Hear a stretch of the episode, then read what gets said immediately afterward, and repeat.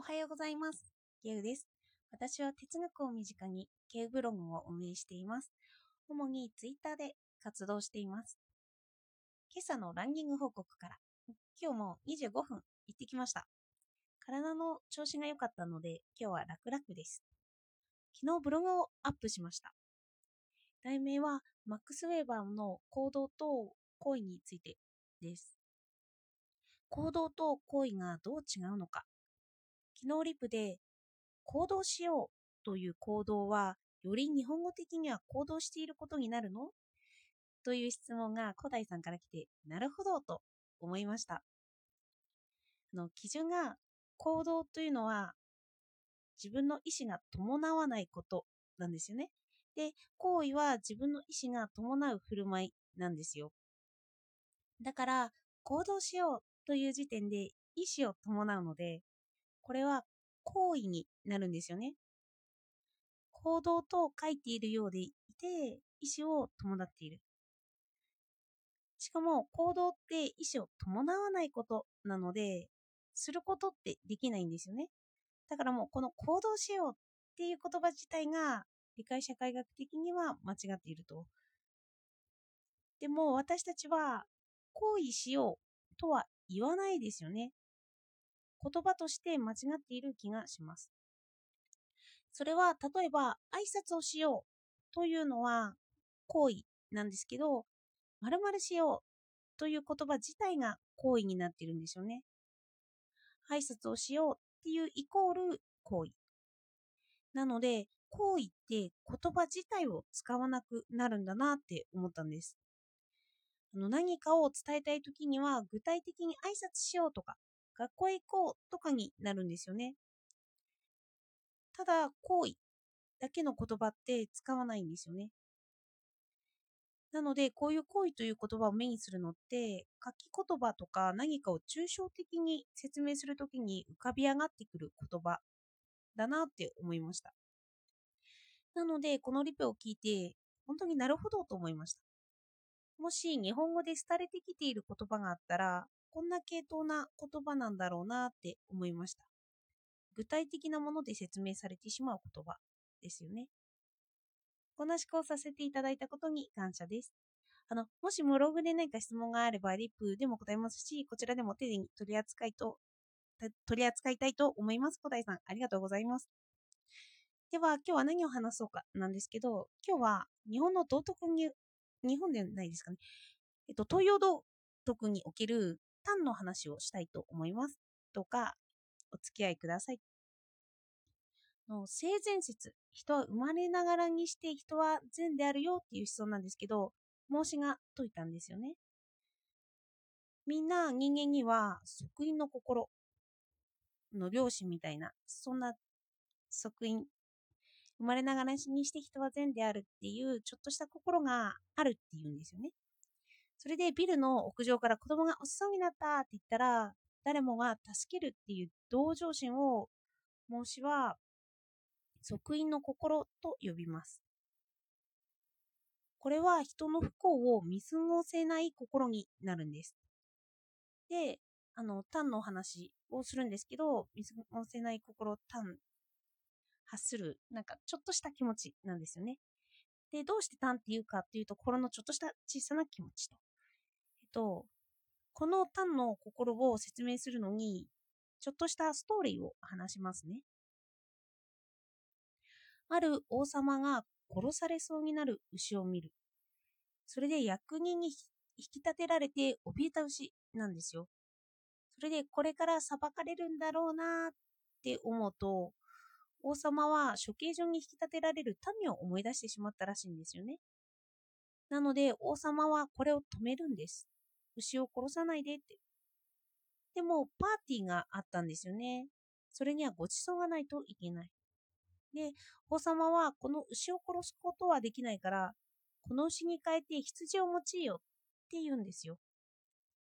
で、これは単の心が広がって、まあ、拡充って言うんですけど、同情心の即位の心が広がって、王様はこの牛が殺されるのを助けたって言うんですよ。でも疑問にはなりますよね。どうして羊ならいいのかって。まあ、賢者は王が考える間もなく羊にしてと言ったのは、牛の怯えた様子を目の当たりにしたからだって言うんです。単の即位の心が広がっていったからって言うんですよね。まあ、これは議論の余地がいろいろ出てきていて、もし王様が罪は怯えた様子の羊を見たらまた変えてって言うかもしれないですよねって。まあ、それも単を走っていますよねっていう話ではあるんですけど、まあ、単っていうのはこうやってどんどん広がっていって、牛を助けたりする。まあ、そういうのが単なんですよね。で、私はこれのどちらがかわいそうとか、王様は論理的に矛盾してるんじゃないかとかを話したいわけじゃなくて、この牛の話をしたいんですよ。この牛は王様から単を受け取るわけなんですよね。言うなれば王様から贈り物をもらう。助けてもらうっていう。で、道徳的な行為をされると、あ、ここで行為って言いましたよね。ちょっと抽象的になってるってことですよね。もう戻ります。えっと、道徳的な行為をされると、私の中で贈り物が溜まっていくんですよ。で、私はこの贈り物が溜まっていく感覚、この贈り物って何だろうっていうのを最近考えています。みんなから道徳に端を発したものを受け取りますよね。で、私のイメージで言うと、その器にそれらを貯めていく感覚なんですよね。ああ、いいことをしてもらったなーって言って、なんか自分が器であって、そういうのをどんどんどんどん貯めていっちゃう。知識と同じく溜め込んでいるんじゃないかって感覚があるんですよ。それで何か恩義を受けたから返さなきゃいけないよっていうような感覚も出てくるんですよね。知識もそうなんですけど、こういう道徳も受け取っていって、私の器からはみ出したら、それはまた送り送りたくなるものになるんじゃないかなって思うんです。なんか、贈り物ばっかり溜め込むと体に悪いって言われてはいるんですよね。これはどこの思想かだったんですけど、あの、道徳の会の話とかで、贈り物たくさんずっともらっているのは体に悪いよみたいなそんな話がありました。で、私はそういう道徳から知識やら中国思想で言うと、人と霊とかですね、これらを一方的に溜め込んできたと。で、道徳の話を聞いたときに、これが思い浮かんだんですよね。で、貯めるだけだと、薬剤が起こるって言われていると。なので、私は発信した、なので、私は発信したくなっているのかなって思いました。あの、私はいい人だからとか、何か贈り物したいんだよっていう考え方じゃなくて、受け取って、受け取ったものが溢れてきてどうしようもなく、ブログを書いたり、発信しているんじゃないかなって思いが最近あるんですよね。それで出すんじゃないかなって。で、出したら出したで、感想とか受け止めてほしいって欲求をしていることに気がつくんですよね。まあ、相互性はあるんです。知識でもこの相互性があって、で、これが道徳だと、で、私にはそこにも相互性があるんじゃないかなって思うんですよね。で、出すから受け取ってね。で、その受け取ってくれたことがまた贈り物になるよという感覚でもうずっとぐるぐるぐるぐるする感じです。そして私のこの感覚を持った時に、私の根本には東洋思想もあるんだなって感じました。普段は西洋哲学が主で、自意識にばかり目を向けているんですけど、でも人と、人は人と人の関わりだとか、人は器なんだよっていう元の思想が私にあるのかもしれないなってことを最近見しています。